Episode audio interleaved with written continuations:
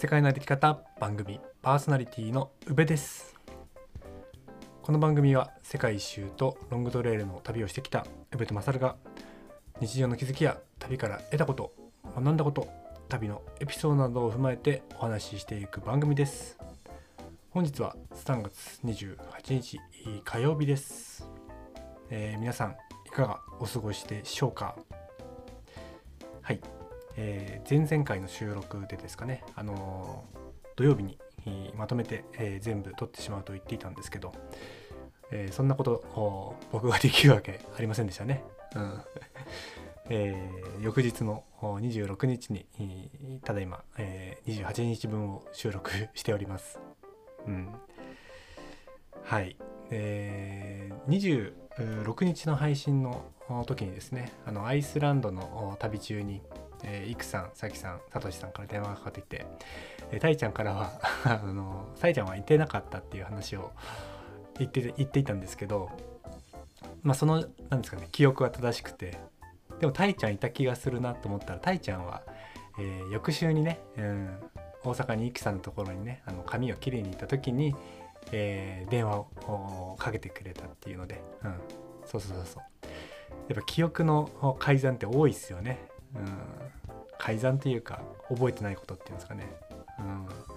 そうだから写真とかに残してあるとあお見返してあそうだったなとか、うん、その時の投稿を見ると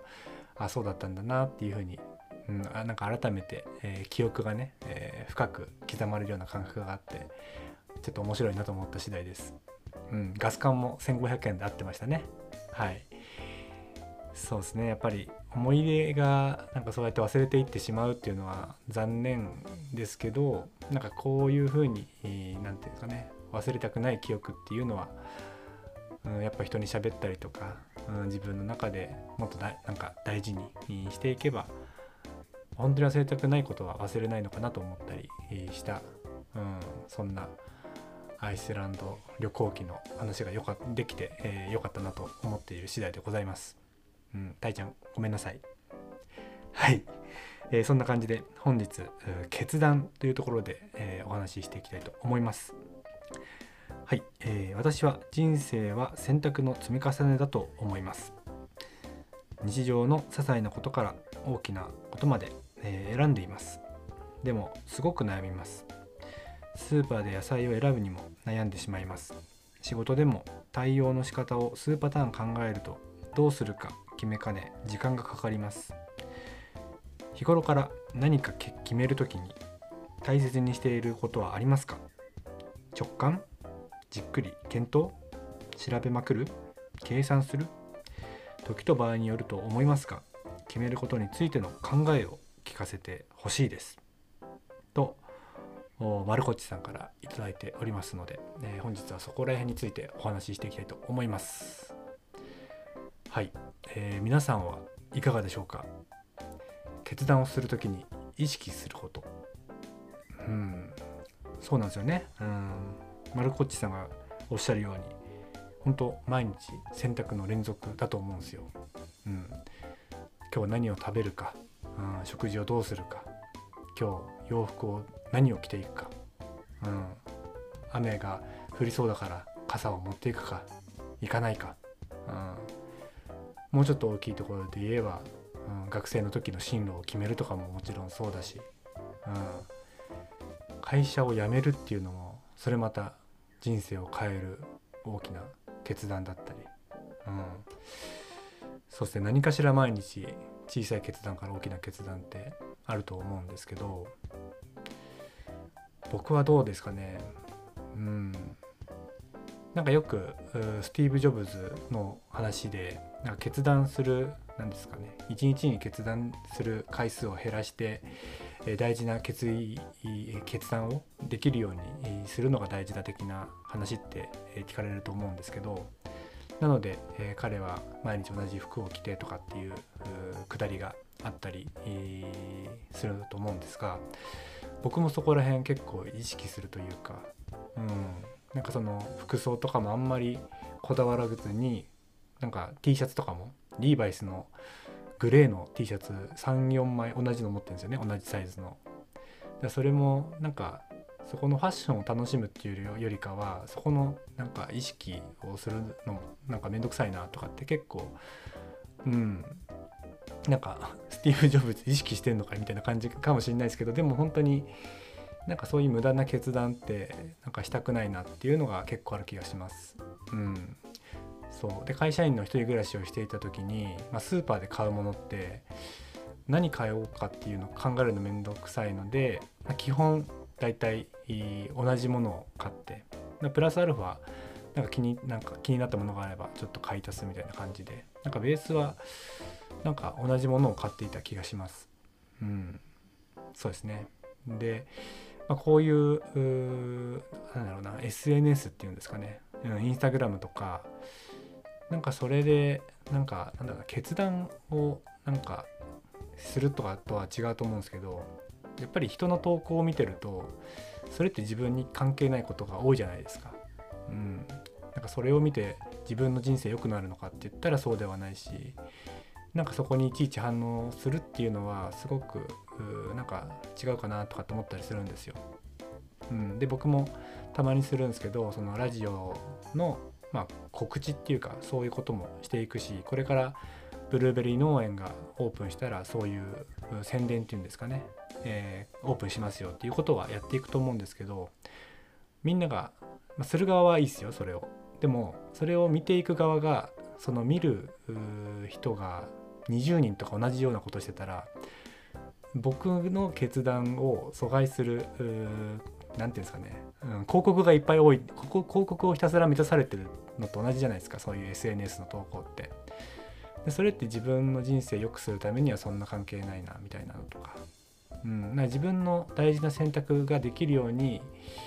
外部の情報をあんまり入れたくないっていうところもなんかその決断に集中するっていうところで、うん、大事なあところかなと僕は思います。うん、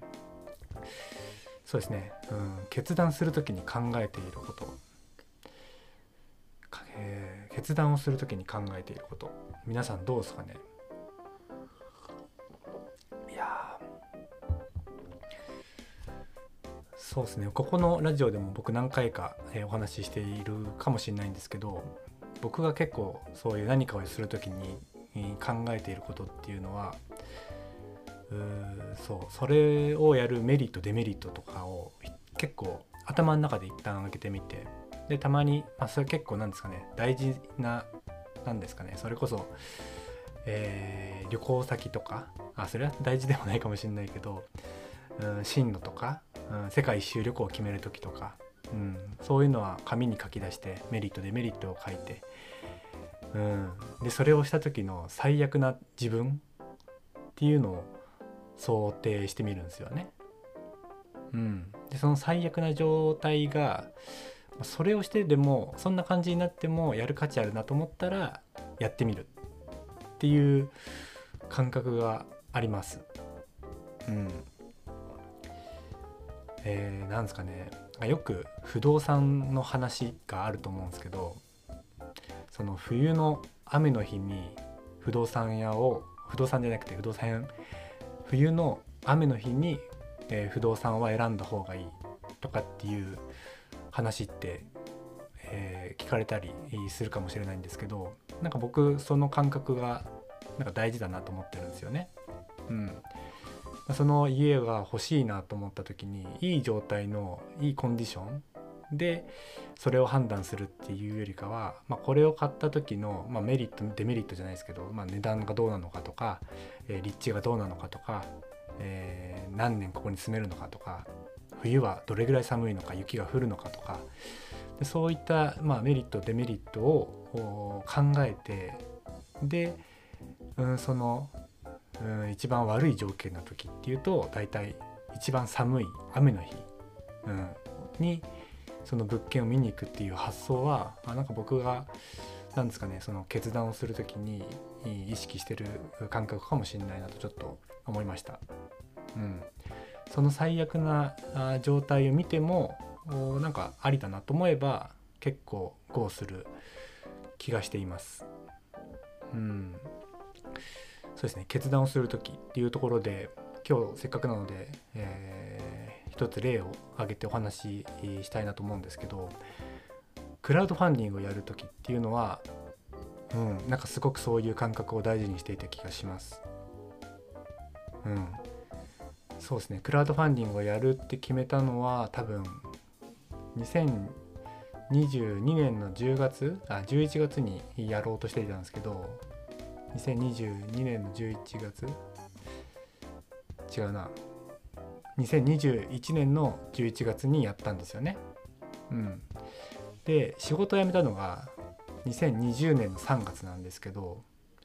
僕の中で2020年のもう4月農家をやりだした時からちょっと意識していたんですよね。これをやるためにはどうしたらいいのかっていうのを考えていた気がします。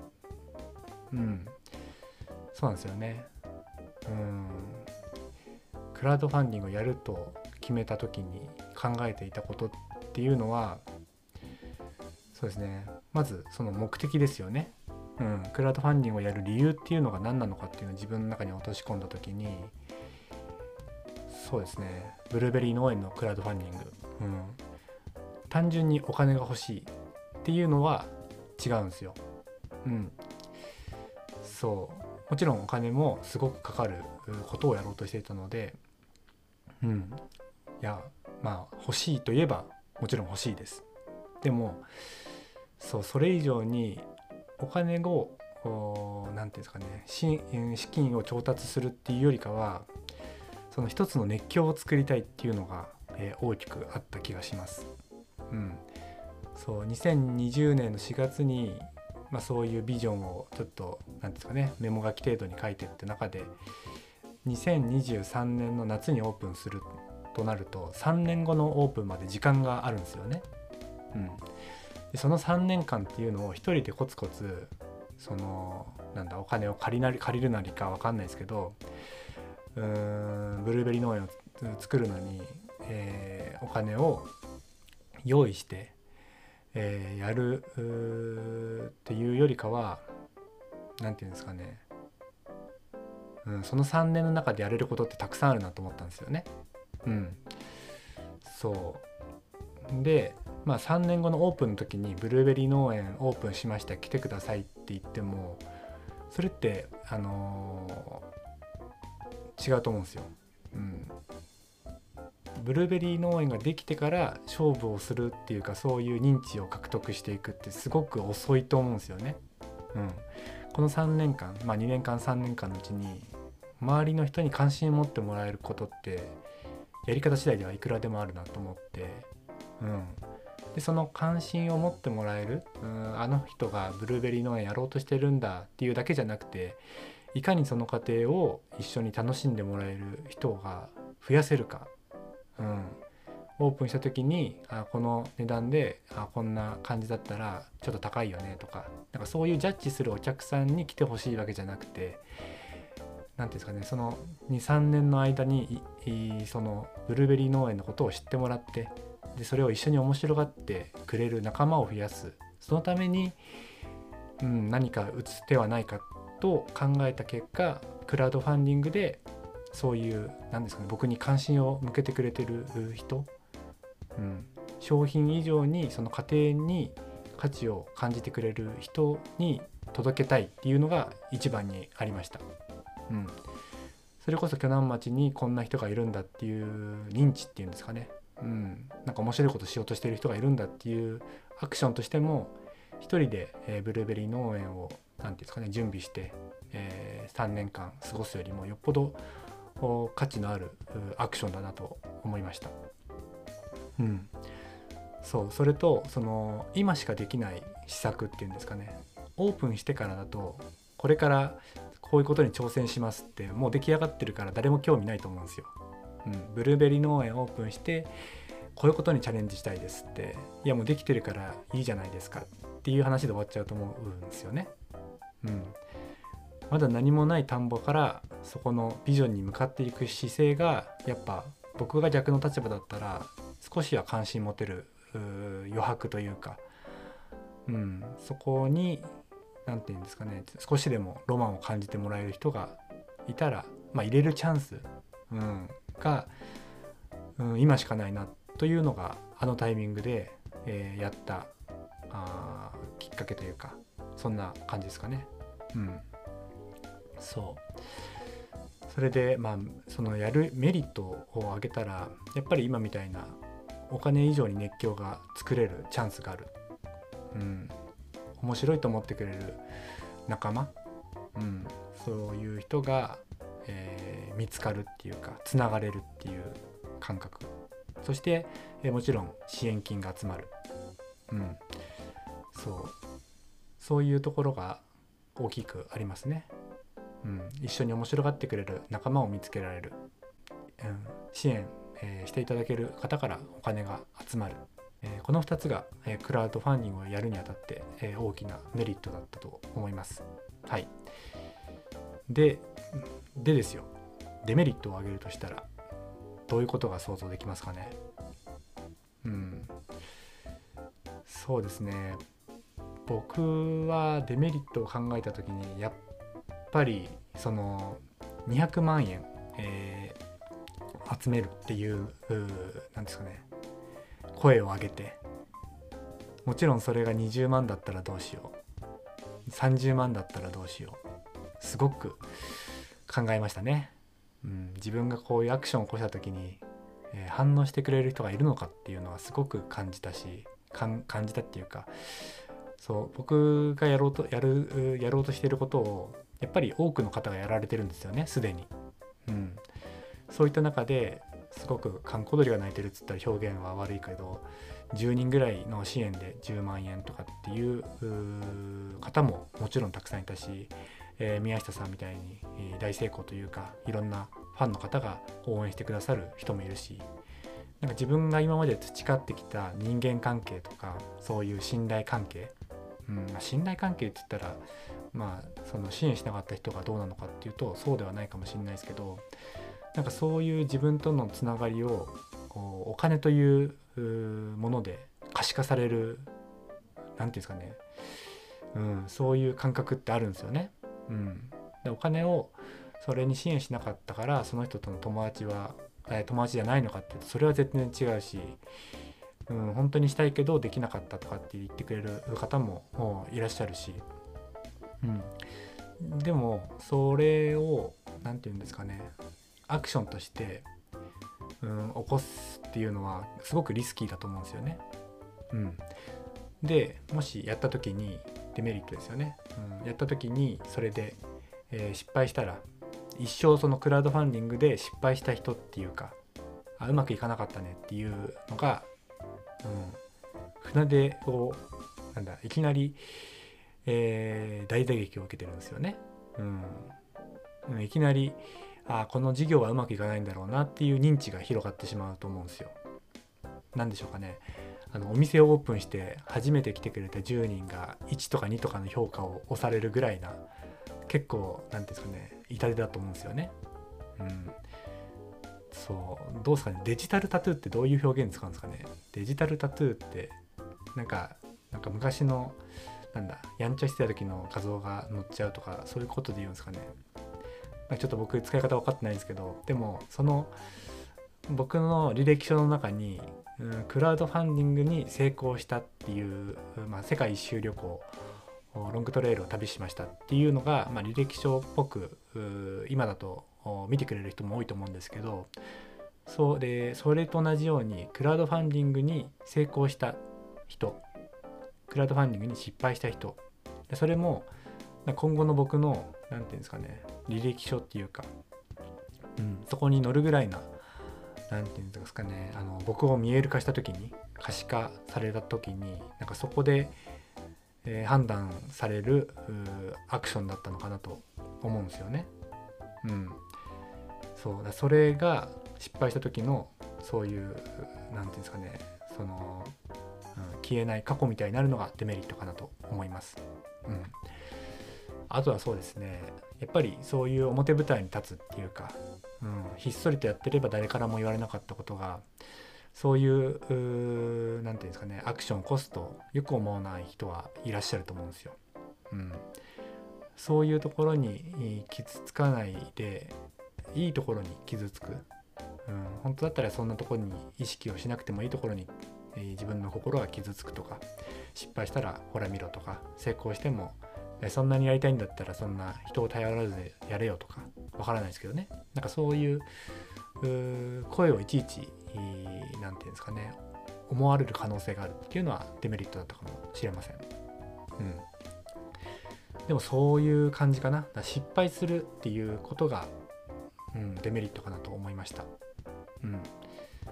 そうですね。で最悪を想定した時にうんそうさっき言ったような支援金が10万円、まあ、20万円だったとしましょう。うん、で目標金額が200万円というところで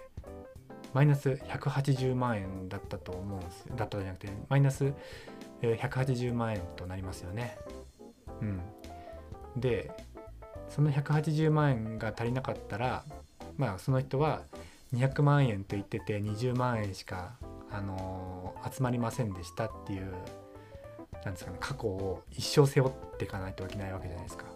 うん、それが最悪を想定した時の僕の考えなんですよね。もっとそれ以上にあったかもしれないですけどその時僕はそれを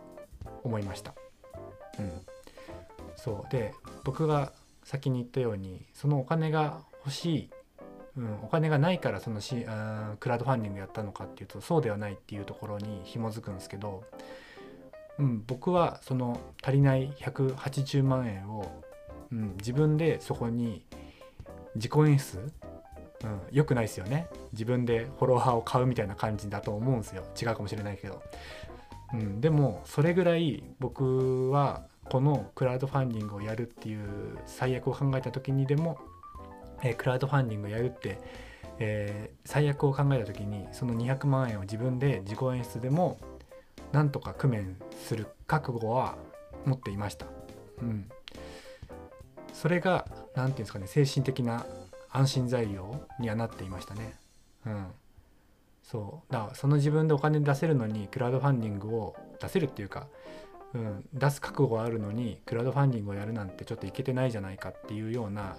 なんか価値観っていうか捉え方をされてもおかしくないかもしれないですけど僕は本当にこのそのお金以上の熱狂を作りたいからそのリスクを取りに行けたっていうニュアンスで、うん、受け止めてもらえたらこれを聞いてくれているリスナーさんにはそういうふうに捉えてもらえたらなんかありがたいなと思うんですけど、うん、なんかそういうのを大事にしていました。うん、そうですね。あのお金が足りないからやるっていうのはもちろんうんそういう、まあ、クラウドファンディングとの相性はいいと思うんですけど僕は逆にそういう感覚であのやっていたら多分失敗していたんだと思うんですよね。うん、そうやっぱりそういうお金の不安がある中でああいう思い切ったことをやるっていうのはすごく何て言うんですかね思考考える余白がもうなさすぎていいアイデアも多分何も浮かんでこなかったと思うんですよね。うん、うん、だからそのこれをお金が欲しいからやるんじゃなくてお金は最悪自分で、うん、自己演出っていう一番最悪かもしれないけどそれをしたとしてもそれ以上に熱狂を作れるチャンスが今しかないと思えば僕はやった方が絶対後悔がないなと思いました。うん、そうなんですよ。だから結局200万180万のうちのえー、20%が取れる取られちゃうんですよね。そのなんだその運営会社に。なのでまあ40万円ぐらいが、えー、取られてしまうので、えー、180万のうち40万円が、えー、クラウドファンディングのキャンプファイヤーの方に行ってしまうので僕は40万円をあの何、て言うんですかね、まあ、捨てて、えー、逆にねあの支援が集まったとしてもマイナスでえー、終わってでもなんかそこに人生多分1回しかなかったと思うんです1回とは言わないけどなんかあそこが一番僕がチャンス、うん、やれるクラウドファンディングっていうのを挑戦できるチャンスが、うん、あそこだったと思うんですよね。なんかそれを考えたらもうアクセル踏むしかないなみたいな感覚でいたのが、まあ、僕がクラウドファンディングを、うん、勇気を出してっていうか前向きに、うん、熱量を持って最後まで走り抜けたあ結果え皆さんから250人以上の方からですね、えー、ご支援をいただけるような、うん、なんかいいなんですかね結果として大成功に終わったっていうのが、まあ、裏のストーリーといいますか,、うん、なんかそういう僕の考えがありました。うん、僕がそのクラウドファンディングをやるって決断したのは、うん、そういう最悪を想定した時に、えー、自分で何とかできるからこそ前向きに、えー、不安を消してですね、えー、挑めたっていうのがあります。うん、そうですね、うん、最近のところで、えー、もう一つ例を挙げると、うん、あのまさるくんの企画、うん、あれもやるっていうのは決断が必要ですよね。うん、まだ、えー、あと4日間ですか、えー、やっているんですけどこれをやるメリットっていうのを考えた時に、まあ、マサルのアリゾナトレイルの思い出にちょっと乗っかれるっていうのが一つありますよね。はい。まあ、それとリスナーさんも参加ができて、うん、マサルのアリゾナトレイルの思い出に乗っかれるっていうのはなんかすごく新しい感覚というか、うん、なんか面白い面白がってくれる人もいるのかなと思ったのが2つ目にあります。うん、でそうですね、うん、で僕の多分これ何人来るか分かんないですけど、まあ、5,000円ぐらい1万円ぐらいっていうお金がなんかなんだろうな誰かと食事に行ったり飲み会行ったりとかなんか忘れてしまいそうなお金の使い方っていっぱいあると思うんですよねすぐ。その日に使っちゃうとか。ちょっと二次会行って、うん、5,000円使っちゃいましたとか。なんかそういうお金の使い方もまあいい時もあるけどなんかそういうのよりよっぽどなんか僕だけのなんそのお金じゃなくてこうやって、え使えるお金ってめちゃくちゃ有意義な使い方っていうんですかね、うん、なんかそれってすごくメリットっていうかね、うん、ややるのは面白いなって思いました。うん、でそれをするデメリットといったら、うん、そのお金が減るっていうくらいなんですよね。その数千円1万円。で、えー、もちろんこういう配信を1週間続けて誰からも反応がなかったらあなんか寒いな。僕が寒いな。マサルも なんか一緒になんかごめんねみたいななるじゃないですか、うん、なんか、ね、こういうのに乗っかってくれる人が全然いなかったりしたら。うん。そう。でそれぐらいだと思ったんですよね、うん、で、まあ、より最悪な想定を考えた時にマサルから、まあ、そういうの嫌なんだよねって言われるとか、うん、なんかそれぐらいかなと思ったんですよね。うん、ちょっとショックかもしれないですけどで僕も全然これをしてやったって思ってやっていないしだからたとえそうだったとしてもこれが自分があしたかったからしたわけでもし勝るからねあなんかそういうのあんまり嬉しくなかったなって言われてもあ余計なことしてごめんで終わる。なんかそれぐらいが、うん、最悪なあシナリオかなというところなんですよね。うん、そうそこまで今考えたことを瞬時に考えていたかっていうと、まあ、そんなねそんないちいち書いて、えー、なんですかねこれとこれでやった方がいいんじゃないのかっていうのは別にないんですけど改めて書いて、えー、か人に喋るためにね、えー、そういう感じで表現するとこんな感じかなと思います。うん、それをなんか直感的にやっていたりするんですよね。うん、そのお金の使い方とかそういうところにも通ずる部分かもしれないですけどただの5,000円がその5,000円以上の価値になるチャンスだったらアクションを起こしたいとか、うん、やっぱりそういう感覚は僕は大事にしているかもしれないです。うん、そうですね。うん。そう。メリットデメリットそれを挙げて最悪を想定してもをやった方がいいなとかっていう時にそれを決断するみたいな感じが、えー、僕の中にある気がしています。はい。そんなところで、えー、僕の決断の指標といいますか、えー、そんなところをお話しさせていただきました。はい、えー、最後になりますが、えー、マサル君へのアリゾナトレイル軍資金プロジェクト。まあ、軍資金というかもう旅がほとんど終わっているので何て言うんですかね、うん、ボーナスステージ的なところで、えー、表現しておけばいいのかなと思うんですけど